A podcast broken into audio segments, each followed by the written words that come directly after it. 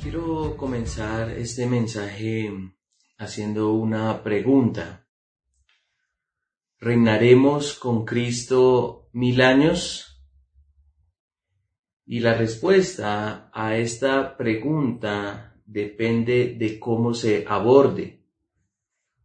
¿Reinaremos con Cristo mil años? Es decir, ¿reinaremos por un periodo de tiempo de mil años. Esto es enfocado en el tiempo.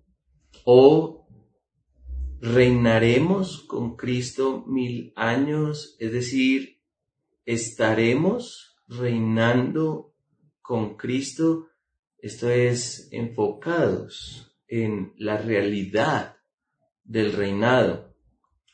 Ahora, hay algo interesante y es que muchos están dispuestos a reinar con Cristo en una realidad futura, pero no están dispuestos a hacerlo en el presente. ¿Y por qué digo esto?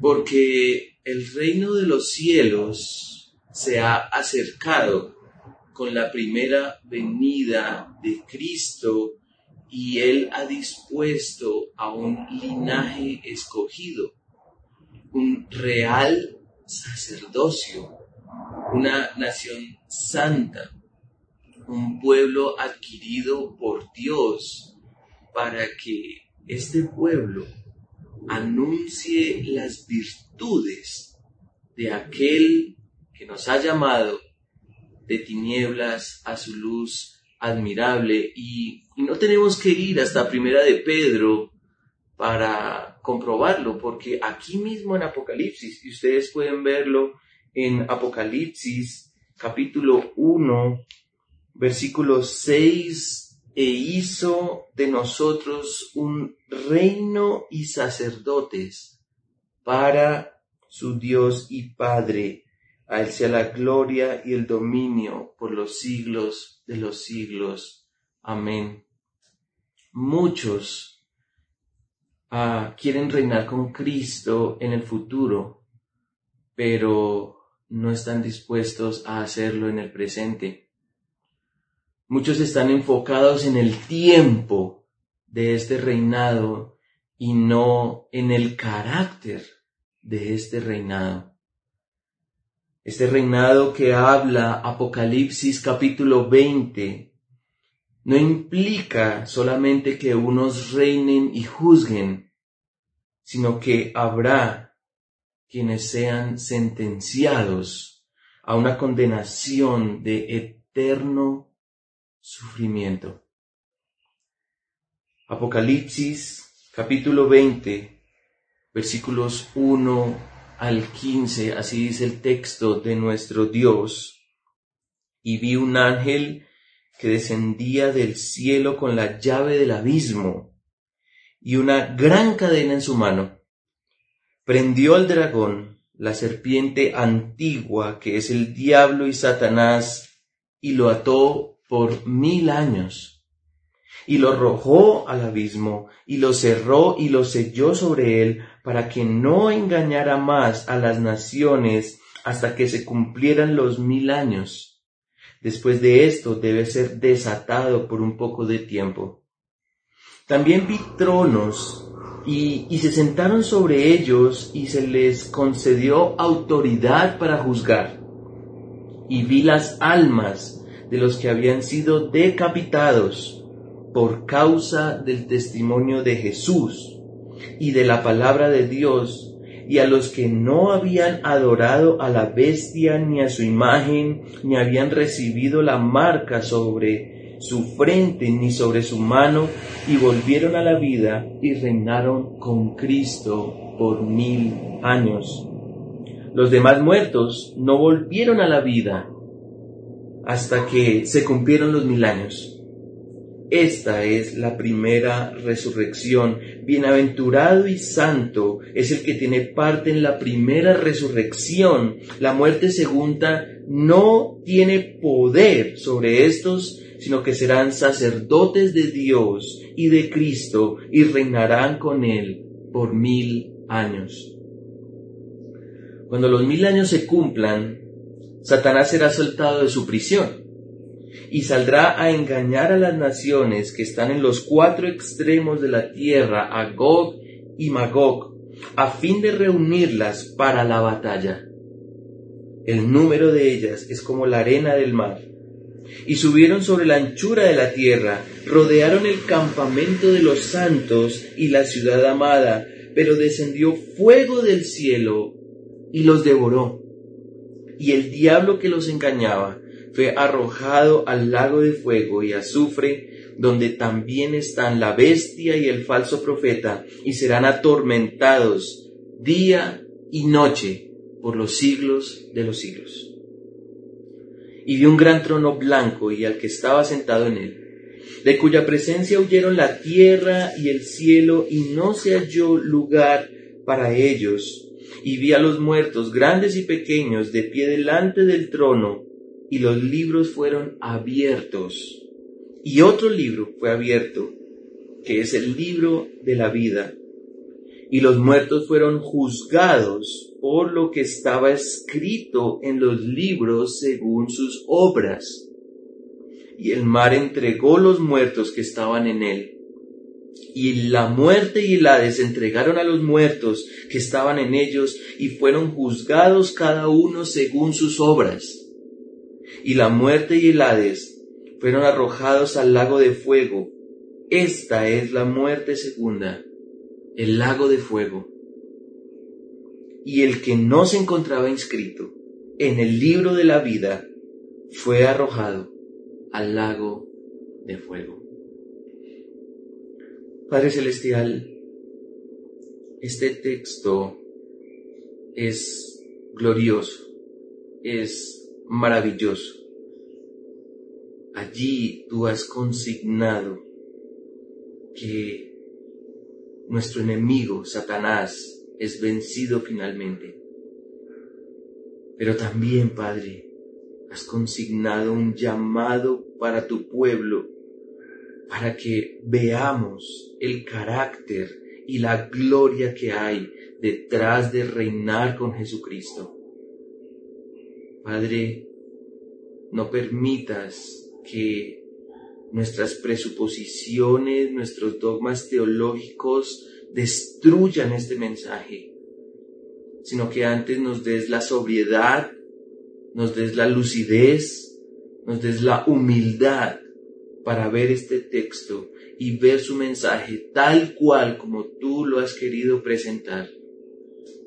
Te pedimos por tu Espíritu Santo que nos des la gracia y nos des la bendición de entender este texto para que te exaltemos, te glorifiquemos y nos veamos edificados como tu iglesia.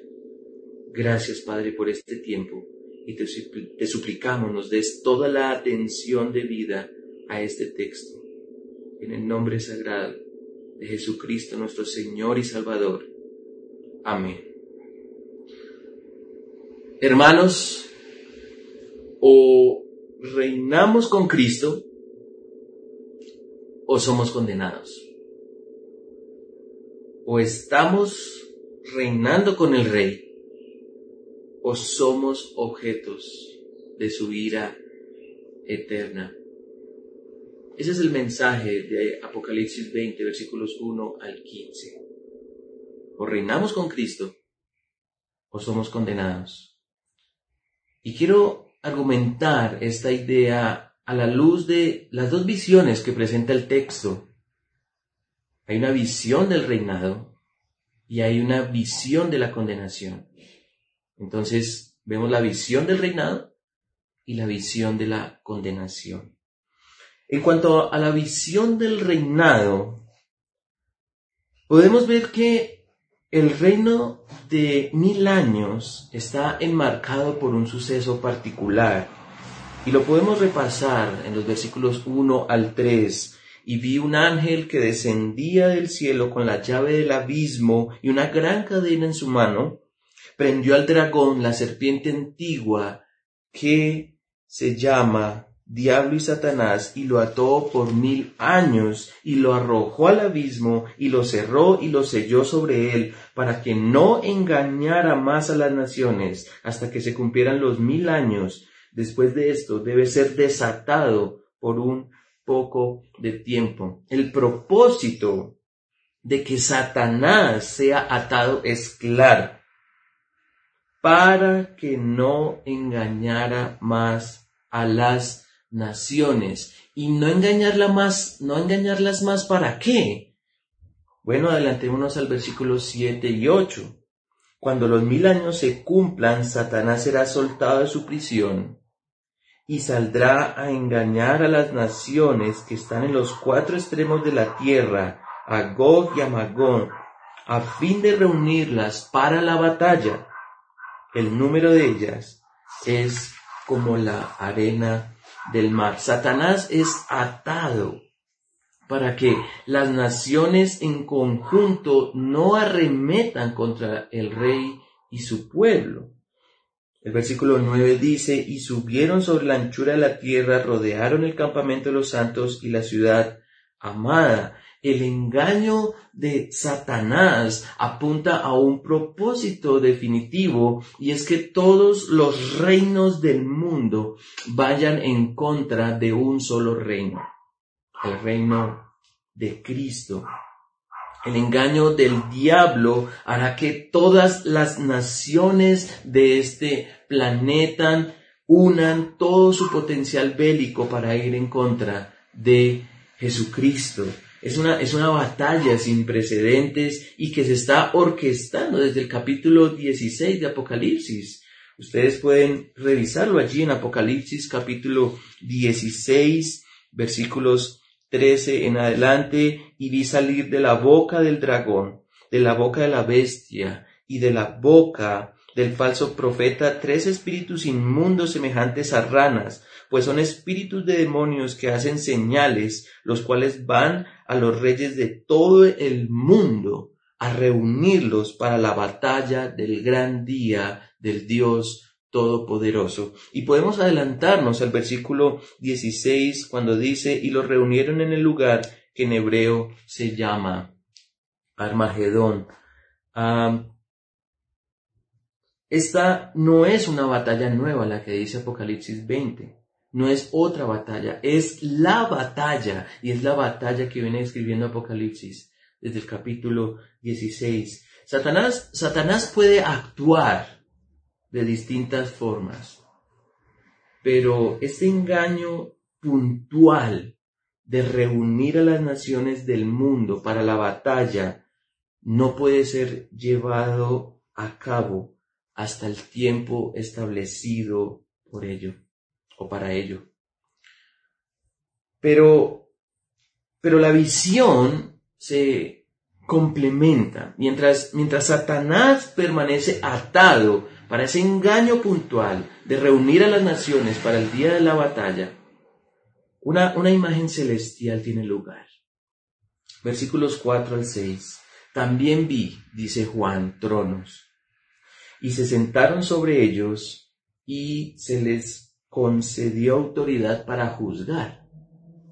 Y vi las almas de los que habían sido decapitados por causa del testimonio de Jesús y de la palabra de Dios, y a los que no habían adorado a la bestia, ni a su imagen, ni habían recibido la marca sobre su frente, ni sobre su mano, y volvieron a la vida, y reinaron con Cristo por mil años. Los demás muertos no volvieron a la vida hasta que se cumplieron los mil años. Esta es la primera resurrección. Bienaventurado y santo es el que tiene parte en la primera resurrección. La muerte segunda no tiene poder sobre estos, sino que serán sacerdotes de Dios y de Cristo y reinarán con él por mil años.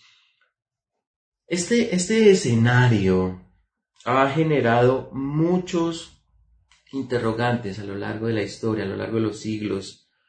Pero una cosa sí es clara. Cristo reina y con él todos aquellos que se identifican con su testimonio y con su carácter.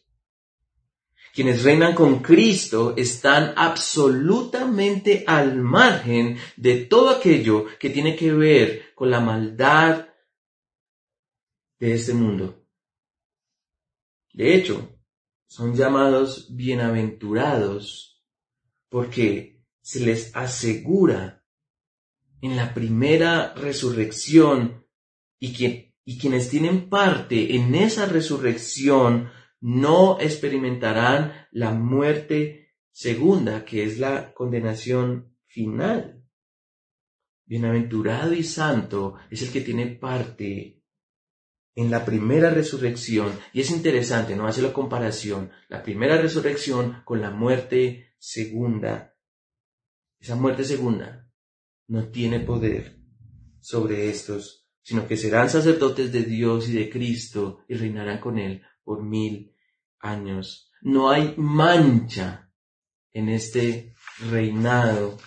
Por el contrario, la, la, la santidad y la justicia son la insignia de este reinado. Quienes participen de este reinado son dignos de la vida eterna. Y por eso quiero preguntar, ¿te identificas con este reinado, querido hermano? ¿Te identificas con este reinado santo, justo y glorioso? Porque si no te identificas con este reinado, entonces serás objeto de condenación. O reinamos con Cristo o somos condenados. Y ¿Y cómo se observa esa, esa condenación? Ya vimos la visión del reinado, vimos su carácter, vimos a todos aquellos elementos que dejan ver que ese reinado es santo, es justo, es glorioso, que realmente tiene una sola identidad y es en el Rey Jesucristo. Pero la visión continúa. De hecho, es, es una segunda visión y es la visión de la condenación. El primero en ser dispuesto para esta condenación eterna es aquel que va en contra del reinado de Jesucristo. Versículo 9, y subieron sobre la anchura de la tierra Rodearon el campamento de los santos y la ciudad amada, pero descendió fuego del cielo y los devoró. Y el diablo, que los engañaba, fue arrojado al lago de fuego y azufre, donde también están la bestia y el falso profeta, y serán atormentados día y noche por los siglos de los siglos.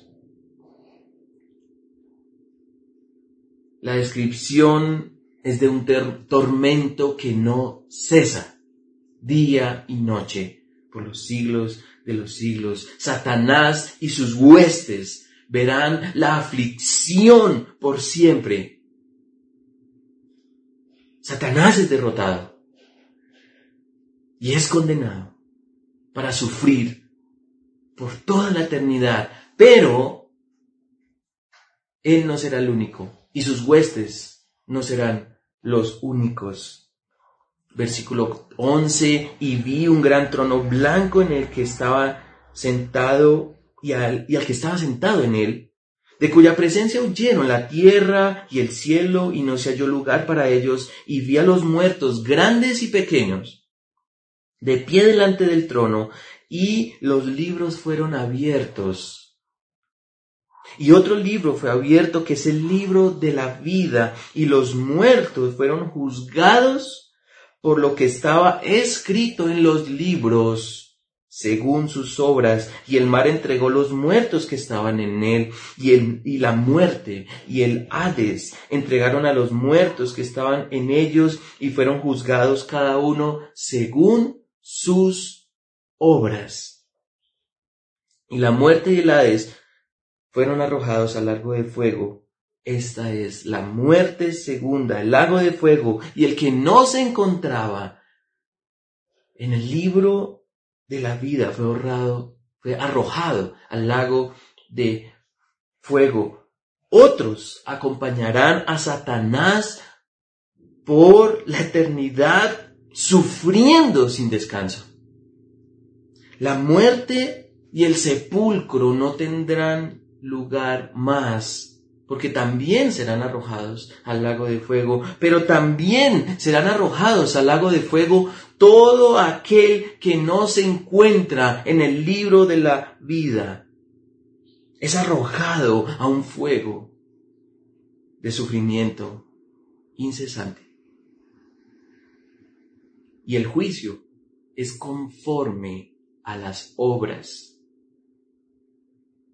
El juicio es conforme a las obras. Y y aquí quiero traer una, imagen importante y es que en el mundo y en la historia solo existen dos tipos de obras. Las obras que glorifican, exaltan y rinden culto al Dios verdadero y las otras obras. Tenemos las obras que muestran la realidad de un Cristo vivo que salva y las otras obras. Tenemos las obras que buscan dirigir toda adoración exclusiva a Dios y las otras obras. Las que revelan al glorioso creador de nuestras vidas y las otras obras. Y el énfasis de Juan en las obras es clave. Así lo dice el versículo 12 al final, y los muertos fueron juzgados por lo que estaba escrito en los libros según sus obras. Versículo 13 al final, y fueron juzgados cada uno según sus obras. ¿Y por qué es clave? ¿Por qué son claves las obras? Bueno, porque están escritas. Cada cosa que hagamos o dejemos de hacer está escrito. Nada pasa por alto, nada. Hasta el más mínimo mal pensamiento queda registrado porque lo que está en juego es la eternidad con Dios, con su gracia y paz o con su ira y su indignación. Desde, el despertarnos hasta el acostarnos, todo está escrito y lo escrito es seguro. ¿Y por qué Dios apela a lo escrito? Bueno, tenemos muchos ejemplos, aún ejemplos bíblicos. Ah, cada vez que nuestro Señor es cuestionado por los escribas y fariseos en los evangelios, ¿a qué apelaba? A lo escrito. Escrito está. ¿No habéis leído? Está escrito. Aún nosotros cuando hacemos una negociación o hacemos negociaciones, buscamos que todo quede por escrito para que haya garantía de lo establecido. Nada está por fuera de lo escrito y por eso todo lo que haga cada ser humano está registrado. Aún lo que ignoras está escrito. Aún lo que has olvidado está escrito. Y entonces, vuelvo y te pregunto, ¿reinas o eres condenado? ¿Te, te identificas con Jesucristo? ¿Amas su salvación, su justicia, su, su ley, sus propósitos? ¿Estás dispuesto para un reinado que traiga su justicia y su luz? ¿De, qué información está siendo llenado el libro que registra todo? Porque de lo contrario, si no reinas, serás condenado serás condenado. Solo hay dos posiciones según el texto de Apocalipsis 20. y es el de rey sacerdote, rey sacerdote, o el de un sentenciado a muerte y muerte eterna. Y Juan es enfático. Y podemos adelantarnos al capítulo 21, versículo 8, pero los cobardes, incrédulos, abominables, asesinos, inmorales, hechiceros, idólatras y todos los mentirosos tendrán su herencia en el lago que arde con fuego y azufre, que es la muerte segunda. Muchos, muchos están dispuestos a reinar con Cristo por mil años. Muchos tienen esa aspiración futura. Pero ¿dónde queda su reinado ahora? ¿Dónde están los que buscan el reino de Dios y su justicia ahora? ¿Dónde está este pueblo de reyes y de sacerdotes de Cristo y que Él ha comprado con su sangre para mostrar a Dios ahora. ¿Dónde? Hermanos, no, no miren el reino de mil años con Cristo como una aspiración futura solamente, porque quizá debemos estar reinando desde ya. La autoridad que tiene Jesucristo ha sido dada a su iglesia desde el inicio de la gran comisión para conquistar y mostrar las virtudes de Dios. Se trata de mostrar a Dios mismo. Quienes reinan con Cristo se les ha dado la autoridad de juzgar, como dice el versículo 4. ¿Y cuál es el criterio de juicio? ¿Serán nuestras obras de justicia? ¿Serán nuestras doctrinas y, y posiciones teológicas? ¿Serán nuestros razonamientos humanos? El criterio de justicia es el Evangelio por el Evangelio todas las cosas serán juzgadas porque es el plan de Dios establecido desde la eternidad y hasta la eternidad. Cristo Jesús, el Rey de Gloria, viniendo a salvar al pecador para que todo aquel que en Él cree pueda disfrutar de esa gloria quienes de verdad desean reinar con Cristo, y mucha atención a esto, quienes de verdad desean reinar con Cristo viven desde ya bajo ese criterio. Viven bajo el Evangelio, bajo la justicia del Evangelio, bajo las obras que produce el Evangelio.